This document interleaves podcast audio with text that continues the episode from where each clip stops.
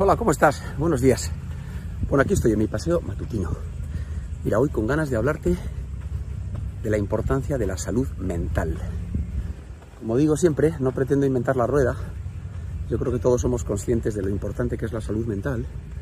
Pero como vengo leyendo artículos estos días, ¿no? con motivo de las Olimpiadas, pues de deportistas, ¿no? que, que están desvelando, que, que se encuentran con dificultades mentales o presiones psicológicas pues, que les han llevado a pues, abandonar o a públicamente declararlo. ¿no?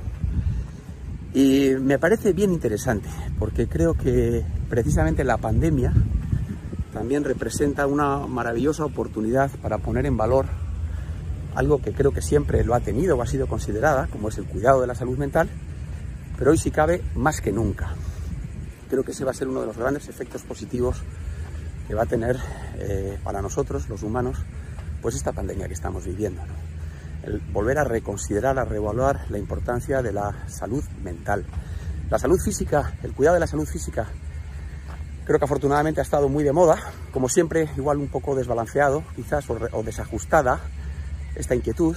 Vemos una obsesión, una preocupación por alimentarnos bien, por hacer mucho deporte, por tener unos rostros, unos cuerpos bonitos y quizás pues eh, se ha desatendido, se ha olvidado eh, pues esta parte, lo que no se ve, ¿no? Lo que está, o lo que creemos que no se ve. Como digo yo, nuestro, nuestro aspecto físico interior. No, no sé si vamos mucho al gimnasio del alma, ¿no? Yo suelo hacer esa broma, el gimnasio del alma. Eh, y qué bueno, ¿no? Qué bueno que, pues que en estos momentos de oscuridad, de sombra, de dificultad, nos hayamos dado cuenta de lo importante que es que tener bien amueblada la cabeza, desde una perspectiva mental, no, no solo técnica. ¿no? Yo digo entender bien que la vida, una vida exitosa, una vida amable, una vida plena, pues pasa no solo por tener un cuerpo bonito o un rostro bonito, sino por tener el alma pues en pleno estado de forma. Y, todos conocemos eh, los alimentos ¿no? que tenemos al servicio para poder hacer que esto sea así. Eh, la terapia, coaches, psiquiatras, psicólogos, terapeutas, psicoanalistas, no sé, hay, hay mil vías, lecturas, música, serenidad, silencio, hay multitud de herramientas que, favorecen, que contribuyen a que nuestra, nuestro estado mental pues, sea el, el mejor. ¿no? Y desmitificar que quizás todas las personas que acuden a, pues, a, en busca de ayuda, se ha venido tradicionalmente asociando como algo a un síntoma de debilidad. Y también me gustaría decir hoy, ¿no?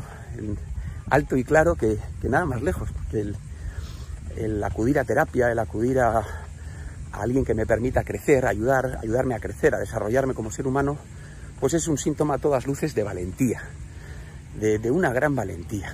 Siempre digo, solo se sabe mostrar débil quien se siente muy fuerte. Bueno, pues el mostrarse débil comporta una suerte de fortaleza en estos casos, ¿no? que, que, se decide, que decidimos, pues acompañarnos de otros observadores diferentes de la vida que nos ofrezcan interpretaciones distintas a las que nosotros tenemos, ¿no? para en definitiva crecer, crecer y ser más felices. No todo el mundo aspira a la felicidad, pues vayamos por ahí, ¿no? La felicidad siempre digo que son momentos, pero bueno, tratar de capturar los máximos momentos posibles, ¿no? De eso que llamamos felicidad al menos. Yo me gusta decir que es vivir en paz, vivir con liviandad. Bueno, nada más, una reflexión como siempre, para animar al, pensamiento, para interpelar, para provocar, para, bueno, para que vayamos resolviendo cada uno lo que tengamos que resolver. De este paraíso, como digo siempre, en Cayo Vizcaíno. Te mando un abrazo grande que voy aquí, que me falta la respiración, porque hace mucho calor básicamente. ¿eh? Y porque caminar por la arena pues tiene su dificultad, pero también tiene su premio. Bueno, te mando un abrazo grande. Cuídate. Tengas un gran día. Cuidar la salud mental, física y mental. El gimnasio del alma. Chao.